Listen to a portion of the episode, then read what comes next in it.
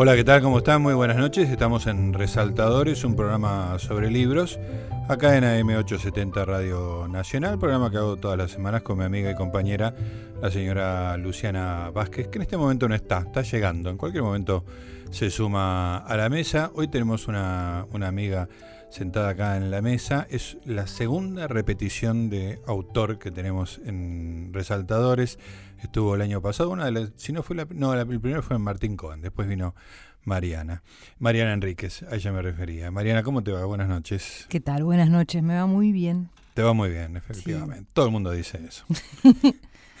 Bueno, eh, efectivamente, el, uno de los primeros programas que hicimos el año pasado, te, convocamos para que hables de tu experiencia general como, como escritora. Y hoy te convocamos para, para, hablar de otra escritora, que es este Silvina Ocampo, por un trabajo tuyo que se llama La hermana menor. Sí. Eh, ¿Por qué escribiste? Bueno, La hermana menor es una especie de trabajo, un ensayo biográfico eh, sobre Silvina Ocampo. Eh, contá por qué elegiste, cómo apareció Silvina Ocampo en tu vida de, autora.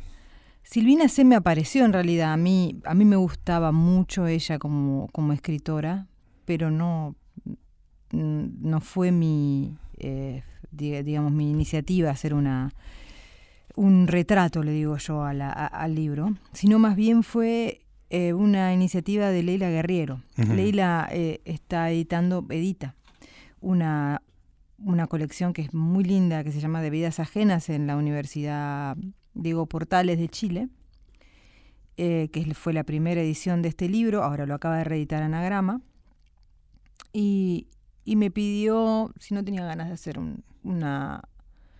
Eh, es, un retrato, una, una, aproximación, un ensayo biográfico, como lo le llamo biografía porque no, conté con los materiales eh, suficientes como para hacer una, una biografía eh, como tiene que ser, digamos, ¿no? Porque Silvina tiene una albacea, que es Ernesto Montequín, que fue muy generoso conmigo, pero generoso como, como, tiene que serlo en, el sentido de que él es el guardián de ese material y debe tener eh, planes para ese material. Claro, claro, Que, no te incluían. Que no me incluían. Entonces, bueno, me contó, me, me, contó lo que tenía, me, me contó informa me, me, dio información, pero digamos, no vi muchas cosas que él tiene y sobre todo cartas y cosas muy pesadas que no puedes llamarle biografía a algo. Si no te puedes meter en eso, ¿no? Y si no lo tenés, digamos, claro, yo no tengo. Bueno, eh, pero pero, pero, estuvo, pero fue muy generoso Ernesto conmigo, eso lo tengo que reconocer, porque él podría directamente haberme dicho, mira, no, y en cambio me dio muchas entrevistas y, me habló bastante del material como, como pues yo pudiera imaginarme cosas. Entonces, bueno, dije, está bien. Le dije a Leila, me, me, copó, es una escritora que me gusta. ¿Ella te dio a elegir o te dijo, me no, me que escriba de Silvina Ocampo? Me dijo Silvina. Nos, nos, vio ahí. Juntas en Emparentadas en, de alguna manera. Y yo estuve de acuerdo, digamos. Sí, sí. Y además Silvina a mí me daba mucha curiosidad. Eh, yo sabía que encarar un trabajo de estas características es un trabajo periodístico muy extenso y, también un trabajo literario muy extenso de, de, releer, bueno, que iba a ser complejo y que la edición de Leila, que es muy rigurosa, también iba a ser complejo. Sí, sí, es una editora de verdad, digamos, ¿no? Sí, eh, creo que es una de las, como editora, hace muy, creo, no sé si hay otra en este momento que trabaje como trabaja ella. Y bueno, Dije sí y lo, hice, me llevó, me, llevó su tiempo, pero nada, pero fue muy intenso, estuvo, estuvo buenísimo hacerlo. Además, eh, eh, tenías la, la ventaja y la desventaja de la, de la posible exhaustividad, digamos, ¿no? Sí. podías leer todos los cuentos que escribió Silvina Campo, que no, no, son pocos, pero tampoco son tantos, digamos, como para decir, este, me salteo una parte de su obra, está todo ahí a disposición. Silvina como, como autora es abarcable que eso era, que eso era buena palabra. Que eso era algo que a mí eh, me interesaba eh, en ese sentido, digamos, hay autores que son, que son completamente inabarcables. Y también era abarcable eh, teóricamente. No hay, hay una, hay una cosa muy extraña. Silvina es casi la única mujer escritora argentina que está así, casi 100% en el canon, digamos, ¿no? cuando dice una escritora argentina, te dicen Silvino Campo. Sí. Poner últimamente Sara Gallardo, hay algunas cosas, pero, pero Silvina es como eh, siglo XX hablo, ¿no? Es como la, la eh, entre otras cosas por, por sus relaciones, ¿no? Porque yo no sé si sola esa literatura tan extraña eh, se hubiese sostenido sin Victoria, Bioy y Borges y Claro. Sur, digamos, ¿no? Pero hay muy poca, hay muchísima, hay muchísimo material teórico muy complejo. Yo no estudié letras además, entonces lo, lo puedo leer porque tengo eh, algún tipo de cercanía, pero es realmente muy complejo. Eh, pero hay, hay bastante, pero también abarcable, quiero decir. O sea, hay cosas que, que- que como, eh, como lectora, como es un material sumamente teórico y específico, sobre algo no lo lees, lo dejas de lado y ya. Y no hay tanta, no hay otra biografía, quiero decir. No tenés tanto, no hay muchas entrevistas, Claro. Silvina no daba muchas Sí, sí. entrevistas porque era como bastante rara. No hay tanto escrito sobre Silvina. O sea, el universo sobre el cual vos tenías que trabajar era un universo, como decís vos, eh, la palabra era abarcable. abarcable, digamos, Sí. ¿no? Llegaba a un... Extenso, pero, pe- pero abarcable. Sí. sí. sí. Y al mismo tiempo fascinante. Yo te digo que sabía muy poco de Silvino Campo, por supuesto siempre este, entre medio de Bioy y Borges y Mm. Larmar, siempre como decís vos, eh, relacionado. Y hay dos cosas eh, leyendo tu libro que se llama La hermana menor, hay que Sí. decirlo. Eh, una es, bueno, toda la cosa literaria, que es muy interesante y que vamos a, a desarrollar. Pero otra es un personaje extraordinario ella. Extraordinario. Extraordinario. E- Era como una loca hermosa, Mm. pero de una, te digo, tenía un nivel de locura muy, muy poco común, digamos, ¿no? No, no, no, la- no logro poder decir, cuando, cuando contaba de, de que estaba leyendo tu libro, no podía decir, yo estaba como muy entusiasmado, contaba anécdotas, y Sí. decía, no podía decir es loca como fulanita, digamos, ¿no? No, Porque no hay otra persona, no, me- no me sonó a ninguna otra, no. a otra loca, digamos. No, era muy original, decía Bioy. Eh, El marido, ¿no? sí, sí, sí, sí. Era la mujer Bioy Casares, para los que a lo mejor no saben. Sí. Eh, es muy original. Que es una, es una es, un- es, es algo muy raro de decir de la mujer de uno, ¿no? Pero como- pero, eh, pero es bastante cierto. Claro, claro. O sea, era, sí. era, era realmente única, ella también es única como, como escritora. A mí siempre me llamó la, eh, digamos, eh, eh, conociéndola, lo, lo que la, lo- la podés conocer, porque eso también era bastante fascinante de ella, sea, hablas con diferentes personas que la conocieron o lees entrevistas de gente que la conoció y todo es como si hubieran conocido una Silvina diferente, eso Hay- es bastante hay un- particular. Parece el ciudadano, ¿no? Esa cosa caleidoscópica. de- Sí, y lo terminé, a mí me ayudó eso para armar el libro, porque lo terminé armando así, o sea, Claro. renuncié a la historia única, digamos, renuncié a decir Silvina era de esta manera. Claro. Entonces tenés caleidoscopio de Silvina, si le- es como arme su propia, su propia Silvina, pero creo que es lo más cercano a cómo ella se, se movía, ella mostre- mostraba a cada uno lo que tenía ganas de, de mostrarle. Pero me llamó mucho la, la atención lo poco convencional que era, sobre todo con respecto a lo que se esperaba de una mujer de su clase.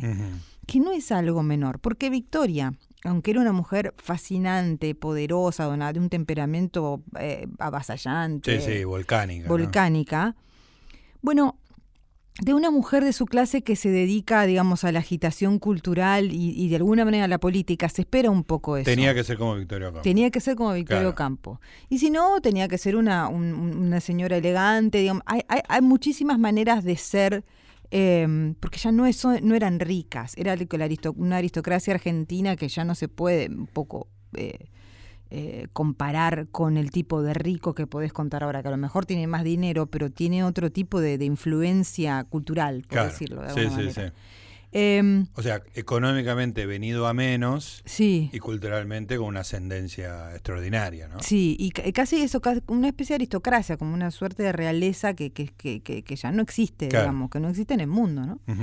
Y ella eh, no cumplía casi con ninguna de esas eh, cuestiones. Quiero decir, Silvina no invitaba gente a comer más allá de sus amigos.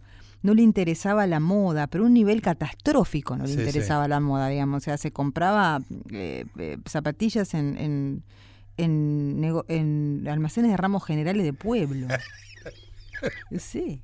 Quiero decir, eh, eh, Victoria era una, era una mujer absolutamente fascinante, pero se hacía hacer una casa por Le Corbusier, tenía, Claro, claro. tenía mobiliario de, de, de la Bauhaus, quiero decir. Una aspiración estética muy fuerte, Sí, digamos, ¿no? se vestía increíble, era la primera mujer que manejaba. Esta le tenía terror a los autos, nunca viajó en avión. Además hay una cosa que me divierte mucho porque en ese calidoscopio de personas que, que hablan y que fueron a cenar a la casa de los hoy, la única cosa que es unánime es lo mal que se come. Muy mal. es terrible. O sea, pero Papa hervida, ¿viste? Primero una cosa como muy hospitalaria en, el menú, ¿no? O sea, como menú realmente de hospital. Y después cosas incomprensibles. Creo que, no sé si no es Hugo Becacheche que me cuenta en un momento, que le sirve una cosa, además mm, eh, Silvina mentía mucho porque le daba un poco de vergüenza. Y nunca estaba muy claro si la que había cocinado era ella o la cocinera que tenían, que era medio una amiga, que era una, era una cosa aparatosa, o sea, no era, no era, una, no era una persona que se dedicaba a eso, era una persona que estaba ahí, bueno y decía cosas tipo arroz a la cubana. Y, Hugo me decía, era eh, arroz quemado, pero no quemado un poco. Hay que quemar un arroz. Quemar un arroz aparte. Y todo como, bueno. Es lo que la comida, es, Es, lo que hay, se comía y y lo comía, que también aparece como, como en los relatos como un personaje muy particular, porque mm, no solo no le decía, bueno, compremos algo, no sé, vayamos a comer afuera y, no, Y, no, y, no, sé qué. Y no desde la mala onda machista, sino del la sencilla acto de que no, no podemos comer esto. Pero, no, como bueno, ella eh, nos da de comer. Eso. cocina sí, o, no tenían azúcar, cosas. Ah, lo del azúcar, sí. Sí.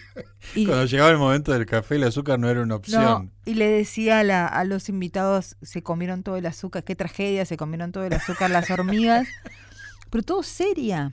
Claro. Como, ¿no? Es muy, muy, muy extraña. Qué extraordinario haber sido conocerla personalmente. Bueno, hay mil detalles más que vamos a estar conversando con Mariana Enríquez. Estamos hablando de Silvina Ocampo. Estamos en Resaltadores.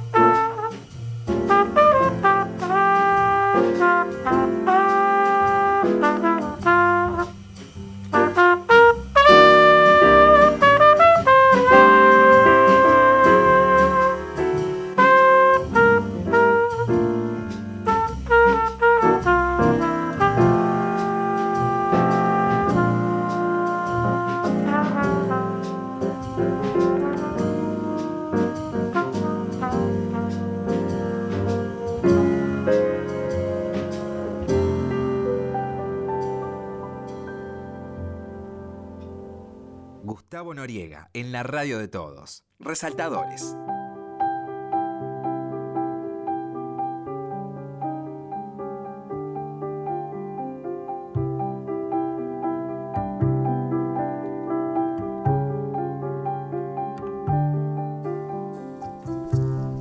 Estamos en Resaltadores y estamos hablando de otros escritores que no son ni Silvino Campo ni Mariana Enríquez, con Mariana Enríquez, pero con, mucho cariño. Este, estamos hablando en, particular de María Gainza, que acaba de sacar una nueva novela después del nervio óptico. ¿Cómo se llama? La, la Luz Negra. La Luz Negra, que vamos a estar leyendo y seguramente compartiendo acá en Resaltadores.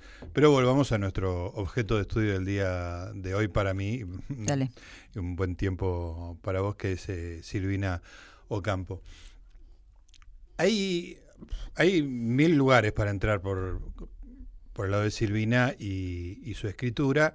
Por supuesto que toda esa sociedad de terribles que tenía entre Bioy y Borges y, su hermana, yo no sé si, si, si, la potenciaron, la, oscurecieron, la, complejaron, este, la pusieron a un lugar distinto al que ella hubiera tenido eh, de no haber sido por esas relaciones.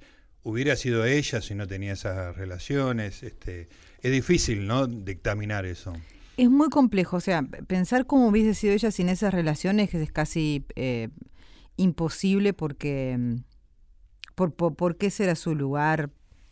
Eh, quiero decir, eh, Silvina no fue, no, no, no, se educó en instituciones, quiero decir, se educó con institutrices, su primer idioma fue el francés. Claro. O sea, estamos hablando como de un mundo... Sí, que ya no existe. Que ya no existe y muy particular incluso porque eh, no, no, no, no, toda la gente de su... y no vivió así, por ejemplo. O sea, no toda la gente de su clase era tenía estas características tampoco. Los Ocampo es una familia particular en ese sentido. Entonces, imaginar cómo hubiese sido ella en otro contexto es difícil porque ese contexto, además en su contexto muy particular, o sea, es como muy difícil imaginarse, digamos, no haber ido nunca al colegio, de haber tenido una relación con tu madre biológica recién a los nueve años, más o menos, porque, bueno, estar enojada con tu hermana para siempre porque te quitó la niñera. O sea, era, esa era la gran cuita. La, la, la, cuita tremenda, tenía muchas, pero la cuita así como personal eh, creo que Torres Zabaleta, un escritor que había sido amigo de ella, ella le gustaban, era joven Torres Zabaleta, ella tenía amigos jóvenes al final de su vida, me decía que era totalmente real el tema de la niñera, o sea, que no era para ella, había era sido una herida entre ellas. Grave. Porque claro, afectiva, los afectos también era como si le hubiera robado, la madre, lo más parecido que tenía una madre en ese momento. Sí, eran afectos diferentes. Entonces, bueno, el, lo, pero sí como, como escritora, sí, yo creo que se puede pensar un, un poco más qué es estar en, en ese medio. Puede pensar que Victoria en ese momento dirigía Sur, que era la revista literaria más importante de lengua castellana, no de la Argentina. Pues si fuese de la Argentina, bueno, pero digamos, em, y publicaba a todo el mundo, publicaba Hans Magnus Enzensberger, a Tagore, quiero decir. Sí, sí. E, era una cosa muy pesada. Entonces vos tenías una hermana que además era muy talentosa como, como escritora también, em, y escribía lo que hoy llamaríamos eh, autoficción, o sea, que escribía casi todo primera persona y diario, Victoria, y es muy interesante lo que escribía. A Silvina eso no le interesaba para nada. Tampoco le interesaba la idea del cuento elegante y perfecto de Borges, no tenía esas referencias. Y eh, el, género, digamos, como, como la aventura y, la ciencia ficción, el mejor policial que debió y sí la divertía un poco más, por eso escribió con él un libro que es eh, Los que aman odian. Pero no era lo suyo. Ella tenía gustos que no compartía, y esto me parece como importante, que no compartía con, con el grupo. Le gustaba Dujuna Barnes, le gustaba Baudelaire, le gustaban los surrealistas franceses, cosa que Borges despreciaba Despreciaba. Tenían altísimas discusiones sobre Baudelaire porque, porque Borges creía que, que, Baudelaire y a los que le gustaban Baudelaire por, por la exageración del mal y lo maldito eran unos tarados y ella le parecía fascinante. y ella no tenía una seguridad, en este sentido quiero decir, tiene una seguridad literaria que también es muy movilizante cuando uno, cuando uno ve su, eh, su trayectoria, porque debió haber sido muy difícil.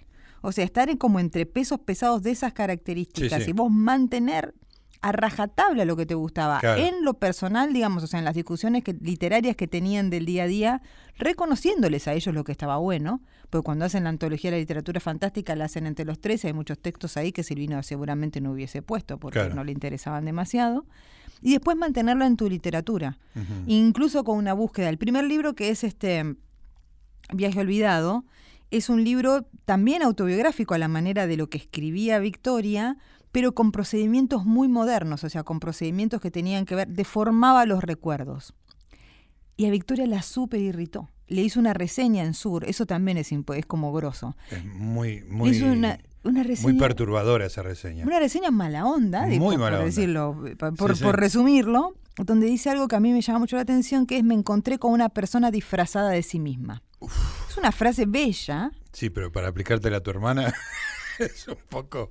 muy, Tremendo. Muy, muy pesada. Y además que ese libro tiene cuentos particulares, como hay un cuento, por ejemplo, donde ella describe una violación. Eh, hay muy pocos cuentos que, que- que hablaban de cosas de esas en, en- en ese sentido, de cosas así en ese sentido, cosas de género en, ese en esa época.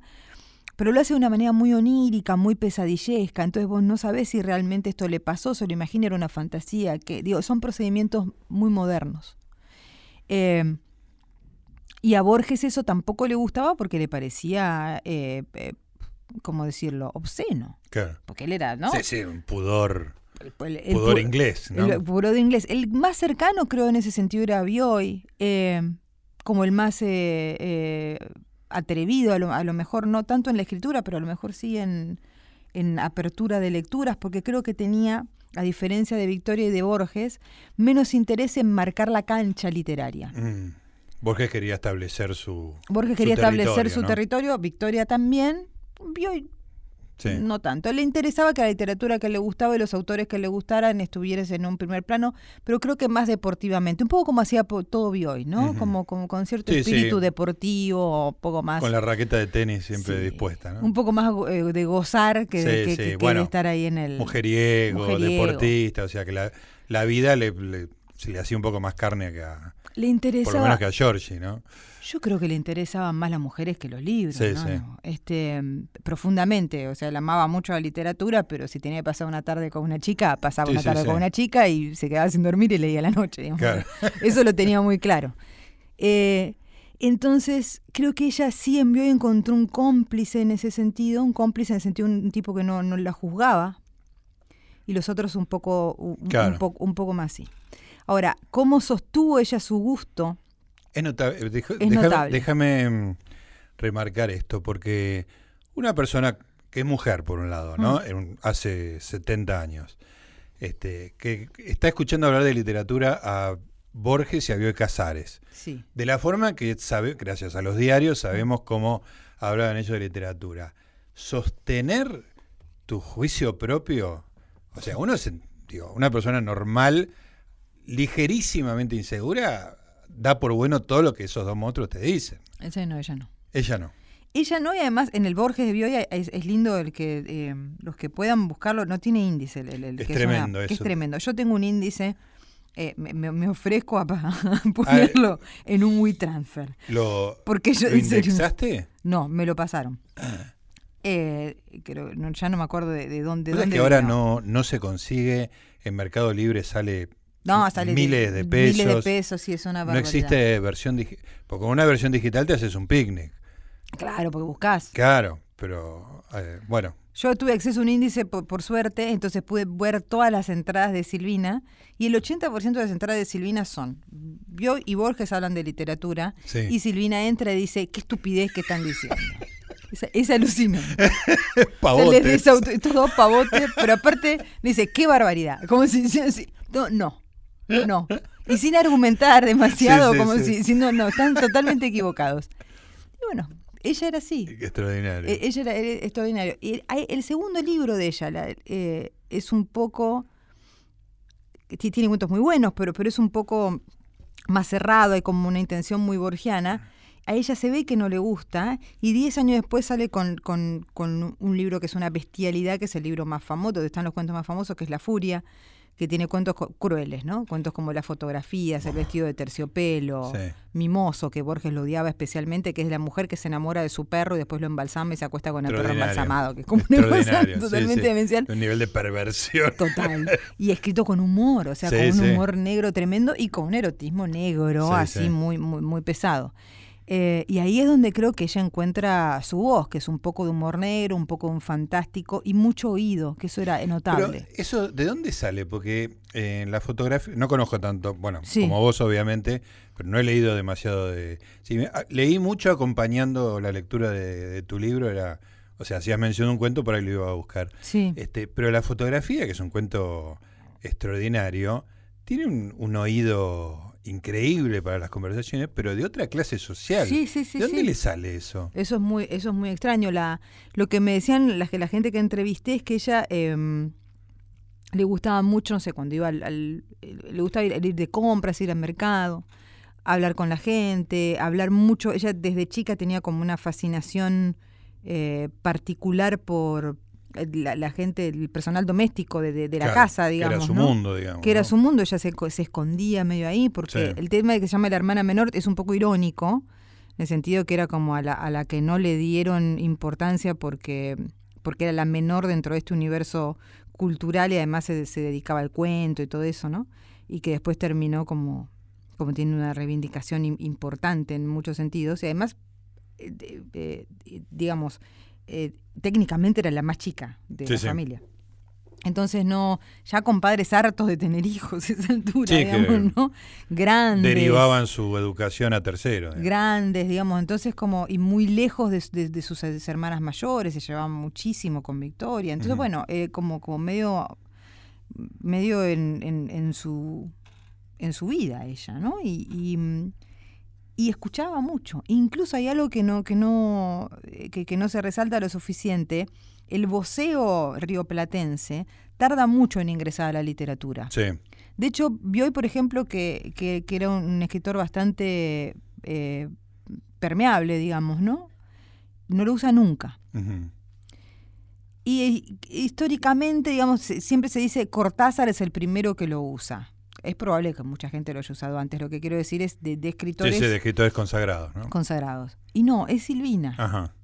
Silvina lo usa antes que Cortázar. Tenían buena onda ellos, además. Sí, sí. Porque entendían este tema de, escuchar. Claro. Y a Silvina le gustaba, tenía sus cuadernitos y anotaba dichos y cosas así.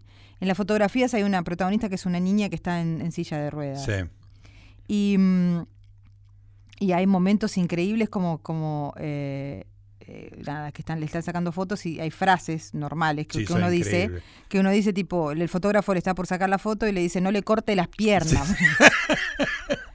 y le dice, no, estoy teniendo cuidado de no cortarle la cabeza, cosas sí, sí, así. Cosas, Y después tiene un remate que es increíble porque, bueno, spoileamos el cuento. Sí. Ella, la chica que viene del hospital, un día de calor, la, la tienen de aquí para allá, qué sé yo, y de repente alguien se da cuenta que está muerta, dice, está muerta. Y una dice, pero con el calor que hace, ¿cómo no se va a morir?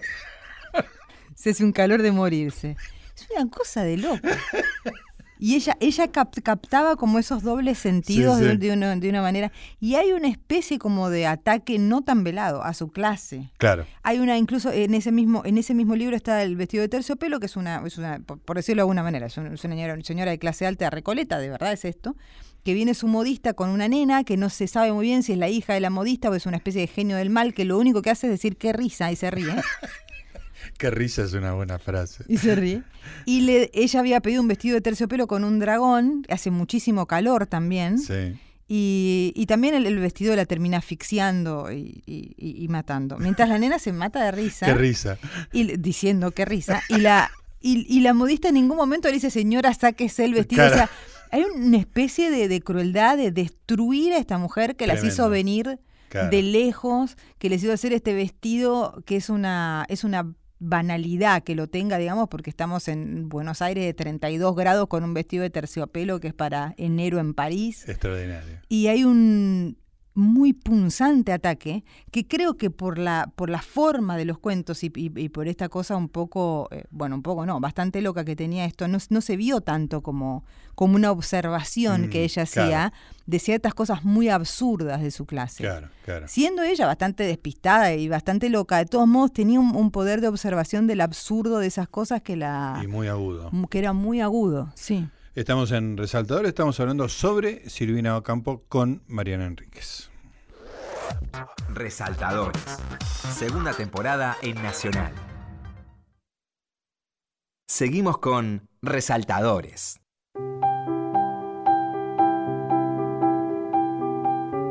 Eso parece, eso parece. estamos hablando, seguimos hablando de otros escritores con Mariana Enríquez evidentemente estamos hablando bastante bien.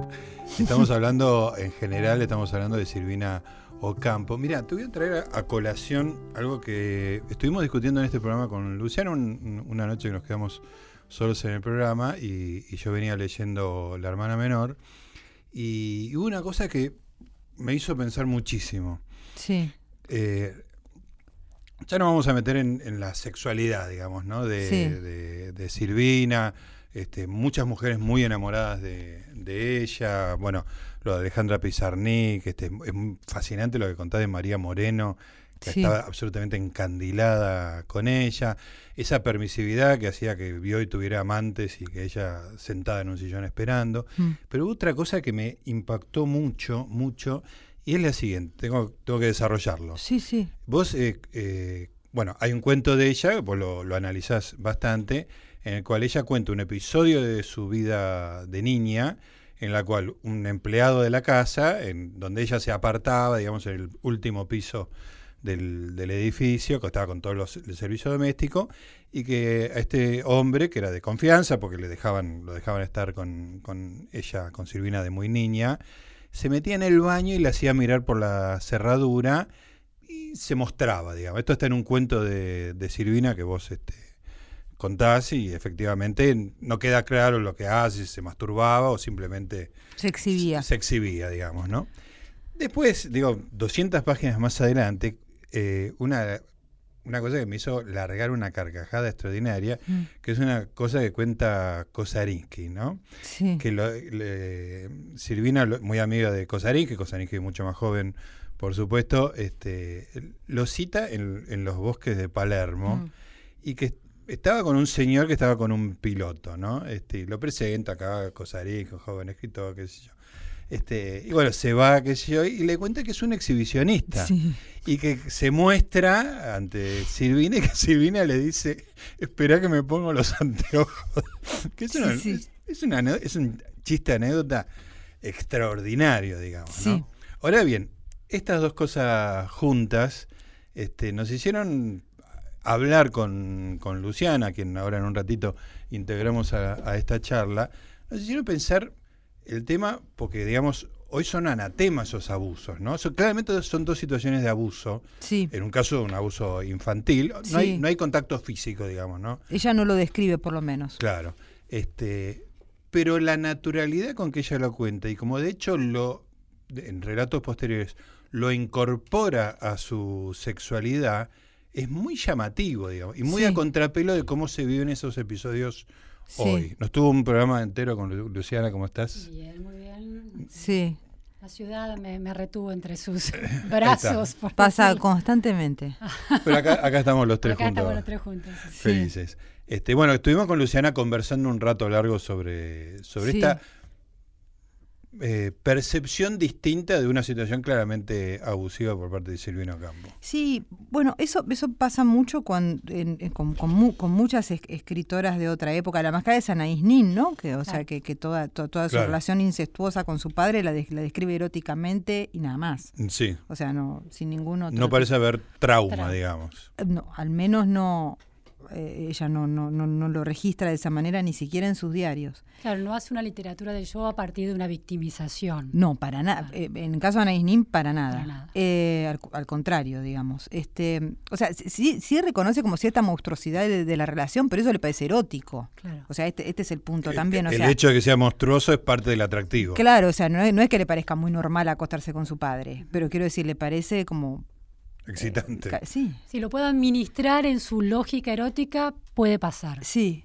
El caso de Silvina e- es diferente porque mm, eh, son do- es un cuento que es el pecado mortal y después ella lo describe de una manera un poco más explícita eh, en un poema en prosa eh, que, que tiene después que se llama, ah, no sé, Variaciones del Recuerdo, una cosa así. Eh, y lo describe de una manera más explícita y un, y un poco más dura. O sea, como, como, si, como, como si fuese un, un- un- poco más... eh, eh, me- me- me- menos bien tramitado, menos, menos bien tramitado que en el cuento. Pero no del todo tampoco. Quiero decir, o sea, no, no, no, no, no- nunca traumático, quiero decir, jamás. O sea, eso no, eso, eso no existe. Sí como, como, como una cosa, en- cuando, cuando lo vuelve a describir en este poema en prosa, como una cosa fuerte de su infancia, como, ¿no? Eh, pero lo que es más impactante en, am- en- en- en- en todo ese, ese relato que, que ella aparte, a María Moreno le dijo en una entrevista que era todo real, y María Moreno después reconoce, eh, cuando publicó la entrevista, que ella no se dio cuenta de lo que le estaba diciendo. O sea, que le estaba diciendo, "Eh, esto, esto pasó, este, Claro. este, este hombre eh, abusó de mí cuando yo era chica. Es que me parece que no se pensaba en esos términos. Quiero decir, Ma- María Moreno, la entrevista, María Moreno es una... eh, es una escritora feminista, feminista desde, los, desde que empieza a escribir en los años 60, 70, y aún así, por el tono, o sea, el- hay una, una cuestión de cómo se cuenta, De que es, naturalización, de- que es totalmente... eh, ella no lo cu- no es un abuso para Silvina, este es el punto. Sí. Entonces, digamos, cuando, cuando se lo dice a, a María que es todo real, se lo cuenta, se lo dice como, bueno, es autobiográfico. Y cuando María lo lee, Se después, tiene que dar cuenta después. se, se da cuenta después, cae después cuando el discurso social permite de alguna manera que, que- que- que- que- que- que se dé cuenta. Pero, pero es por, como está narrado, digamos, no es, que, no es que no exista, obviamente no es que no existiera el abuso sexual con violencia en ese momento, pero que no está narrado así. Entonces Sí, al no, no, estar... es un, no es un punto de anclaje de la voz de escritora. No, para nada, No. para nada. Y hay un momento además, en el, sobre todo en el pecado mortal, que no sé, digamos ahí por supuesto la, eh, la realidad, la ficción, no importa. Ella, el cuento se llama así, porque ella se erotiza con, con, con el recuerdo de la exhibición de este hombre, con este hombre en general. Entonces ella tiene que tomar la comunión y considera que está tomando la comunión en pecado mortal por esto, ¿no? Por- porque, porque conoció el deseo de, Sí, alguna sí. manera, de muy chica. Y además no, no confiesa. No, no, no, Además no lo cuenta. Claro. Además le- no le lo cuenta. Le parece más importante guardarse eso e irse al infierno que, Sí. que salvarse contándolo, Sí, sí, ¿no? Hay una lección ahí muy fuerte. Entonces, como, digamos, como es esa lectura y esa vivencia, si querés, de, la, de, de un despertar sexual infantil, eh, de- despojado de, de lo, de, de lo violento, lo traumático, etcétera, etcétera, ahora es muy...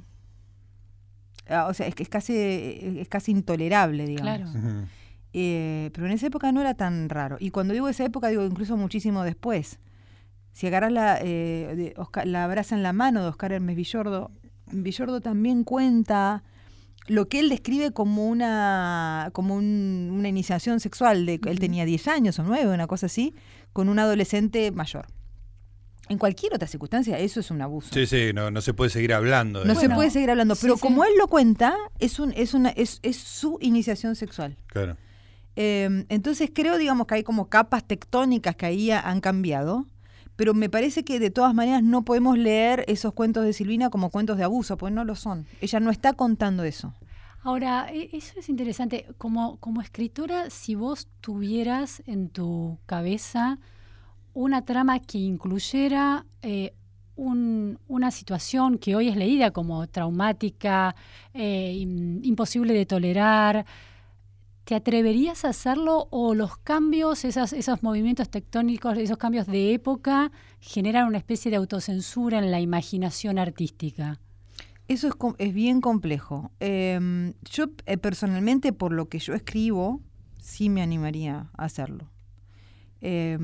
Cu- cuando digo por lo que yo escribo, digo más que el género, que yo ponele hago fantástico, horror y por ahí, digamos, este ficción rara, ficción oscura, que te permite eso un poco. Claro. Pero además de eso, eh, a mí no me interesa, a mí me interesa la ficción, no me interesa lo autobiográfico. Entonces, eh, eh, digamos, como autobiográficamente, no, no, no, no, no sé si, no sé si es, es, es, esto, no sé si es tolerable, no sé. Pero yo, yo personalmente sí, pero bueno. En términos de ficción pura, lo. En términos de ficción pura, sí, porque, porque además me parece un poco. O sea, me, me, parece que todo lo, lo que le pone límites a la, a, la, a, la ficción es un problema. Claro, porque acá lo que, lo que estamos discutiendo, digamos, en el fondo es si las condiciones de lectura este, condicionan mucho al escritor, digamos, ¿no? Porque hoy eh, lo que escribió Silvina Ocampo en su momento no, no fue escrito como abuso, pero tampoco nadie le saltó la alarma, digamos, en ese momento. Hoy sí. Claro, yo, yo, leo el cuento hoy y lo primero que digo es, epa, acá cambió algo muy fuerte, digamos, ¿no? Entonces es como que la lectura cambió, la gente va a leer eso de otra manera, los posibles lectores, y de qué manera eso va a terminar este, limitando o no a, un escritor. Pero no sé si lo vamos a poder desarrollar porque el tiempo es tirano. Eh, seguimos en un ratito, estamos con Mariana Enríquez hablando de Silvina Ocampo.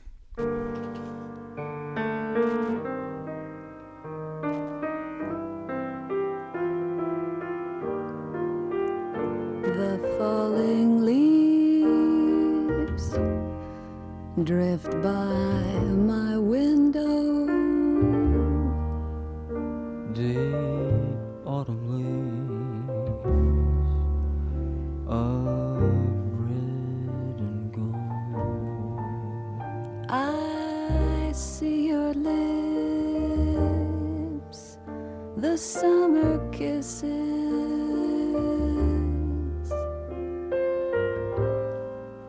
The hands I used to hold. Since you went away, the days grow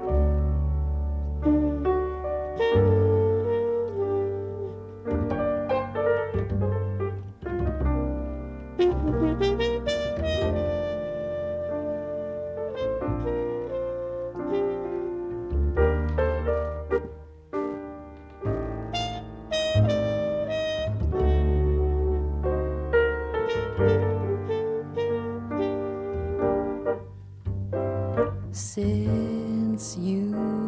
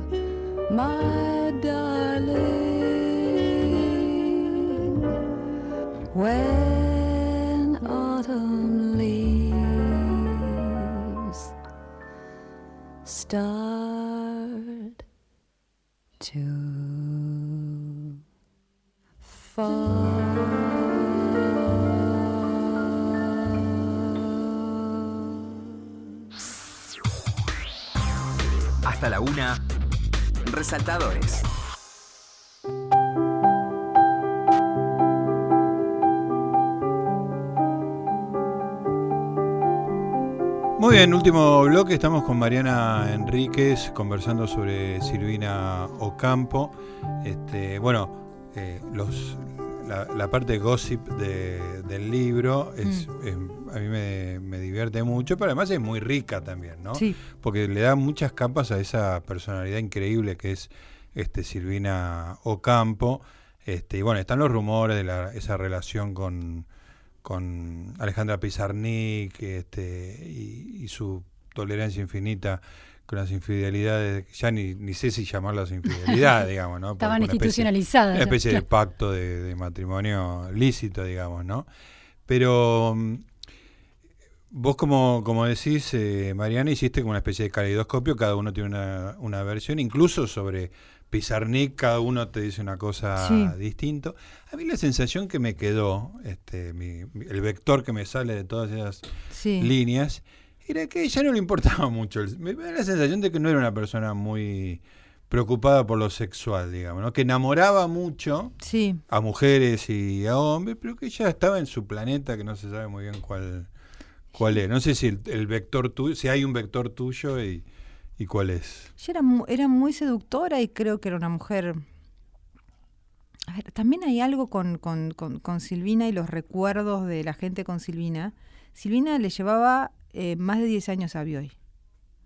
Eh, y, los, y esos, y los primeros años de la pareja de ellos, de ellos transcurrió en Pardo, en la, en la estancia. Que fue como el momento más intenso de la pareja y todos los que te cuentan ahí te los describen como una pareja muy enamorada. Esos fueron muchos años de verdad, como 10 años. Entonces cuando ellos se vienen a vivir a Buenos Aires, ya son casi un matrimonio Establecido. establecido, Sí. consolidado y ya y ya creo que la relación era, era distinta, o sea, lo- lo- los cuernos, entre comillas, de Bioy, en esos primeros años a lo mejor ella se los hubiese tomado pésimo. Pero después, no sé, Claro. eh, eh, de, eso, de, digamos, de los... Lo que es interesante es que de la, de la, de, la cuestión de, de ella y Bioy tenés desde la versión que te dice que sufría como loca hasta la que te decía que tenían un pacto no escrito, donde era una pareja abierta, Abierta. Eh, hasta las versiones hasta un poco más pesadas, donde no solo era una pareja abierta, sino que incorporaban terceros, etcétera, como su, La, prima famosa historia de la... de, de la prima la- Angélica, sí. que, habr- que habría sido uno de los grandes problemas que tenía con, con Victoria también, porque era la sobrina favorita de Victoria. Y Victoria medio lo vio como una afrenta, ¿no? Como meten en la relación de ustedes a mi, a mi sobrina favorita y no sé qué. Pero, hay- pero hay gente que te dice Angélica era tremenda también, como, digamos, te- tenés desde, desde, desde la versión más la Silvina sufrida hasta la, la, la- la versión de Silvina come hombres, mujeres, diosa sí. sexual. Es muy impresionante ese arco, porque vos decís, Claro, es la misma Claro. persona. Está Claro, todo, muy toda la humanidad está en el Sí, medio. sí. Claro, es la misma persona, de- digamos, desde una mujer que, que, que, digamos, que es capaz, que es capaz hasta de, entre comillas, corromper a una joven, digamos, Claro. ¿no? Hasta la, la, la que sufría tirada en un sillón que, eh, que su marido volviera.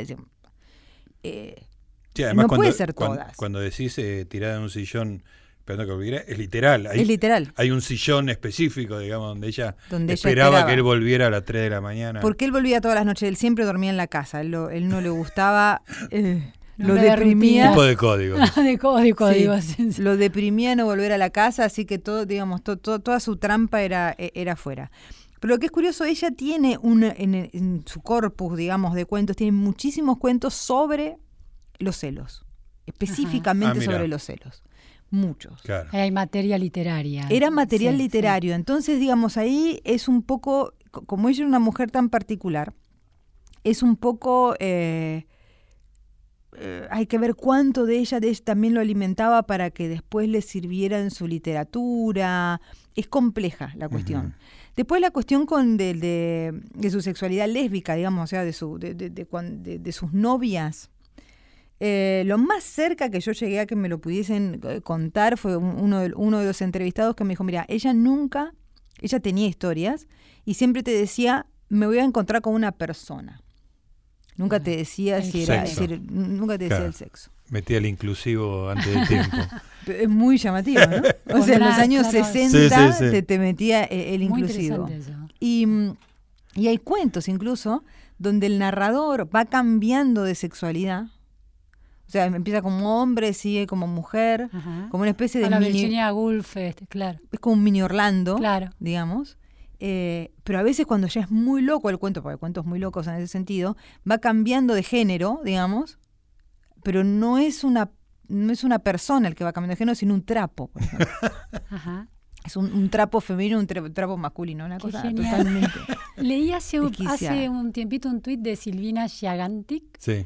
Eh, que decía algo así como, que es una escritora, es eh, poeta lesbiana, que decía algo así como las mujeres de clase alta no son lesbianas, no son lesbianas, sino que tienen relaciones con mujeres. Y me pareció interesante Claro, esa el caso de Silvina. no, ¿no? se ponen en la categoría, es decir, no se autodefinen, sino que son personas. En Tanto personas no importa su género, ¿no? Sí. Eh, lo- ¿Cómo lo encontrás alguna relación?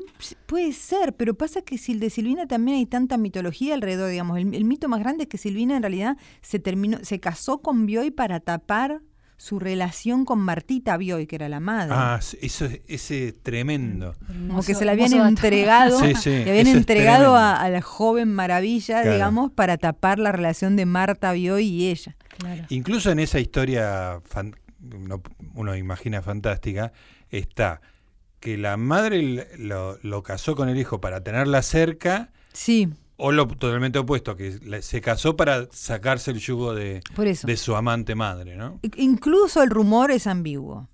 Entonces, em, yo no me, no me atrevería tampoco a hablar de, la, de, una, de, de cómo era la sexualidad de Silvina. Lo que sí hay como material y material que existe es el material de Alejandra, que Alejandra yo sí creo que era una, una, mujer que, que- que era lesbiana. Y mm, a pesar de que tuvo historias con hombres, ¿no? La más famosa con Juan Jacobo Bajarlía, que le ayudó mucho en su, en su primera en sus primeras publicaciones y, y que es una pareja de lo más rara que uno se puede imaginar. Em, pero después sí estuvo con chicas y hay eh, poemas, este eh, Marta Moya es una de las últimas, su Albacea fue, una, su- fue su pareja también y qué sé yo. Eh, y las cartas que, que le escribe Alejandra a Silvina son cartas sumamente apasionadas Sí. Y cartas que uno, yo no diría que son cartas que, que se pueden atribuir, como hay mucha gente le atribuye como a que estaba fascinada sin correspondencia de algún tipo. Yo no sé si la correspondencia, Silvina era mucho más grande que, que, que, que Alejandra. Digo, mucho más grande, no sé, 30 años más grande, mucho más grande. Una mujer de más de 60 años. Que- que- cosa que lo hace bastante. Uno los lee y no se imagina eso, Claro, pero claro, la claro. diferencia de edad de Silvina, También, Silvina claro. era, era más grande que le, la le mayoría agrega de su- otra capa de... eh, En Silvina una época era más además grande. donde las diferencias de edad pesaban más. Claro. Y entre ¿no? chicas, imagínate. Claro. Bueno, Claro, claro. Entonces, la, la, digamos, entre un hombre grande y una mujer joven, no, eso es como Claro, ca- casi el, eh, la, digamos, el, el modelo patriarcal, por decirlo, por, por usar esos términos. Pero, eh, pero entre, en- en- entre otro tipo, pero ya Silvina lo, lo había roto siendo mucho más grande que su marido y no sé qué. Entonces hay como una cosa de que le gustaban más jóvenes. claro. Entonces en, en eso entra Alejandra perfectamente. Pero cuando uno lee las cartas de Alejandra, claramente hay una correspondencia a- de afecto. No es algo que uno escribe a una persona que, que, que le, pone, que- que le pone límites, digamos. Claro, o con, de lo- alguna con- o con la que solo está fascinada. Claro, hablando de poner límites, se nos acabó el tiempo. La verdad que se pasó rapidísimo y tanto Mariana como Silvino Campo dan para conversar y conversar y conversar. Será en otra ocasión. Gracias, Mariana. ¿eh? Como no, siempre, gracias a ustedes por invitarme. Gracias. Y nos reencontramos, Julio y Luciana, la semana que viene acá en Resaltadores. ¿Cómo no? Chau.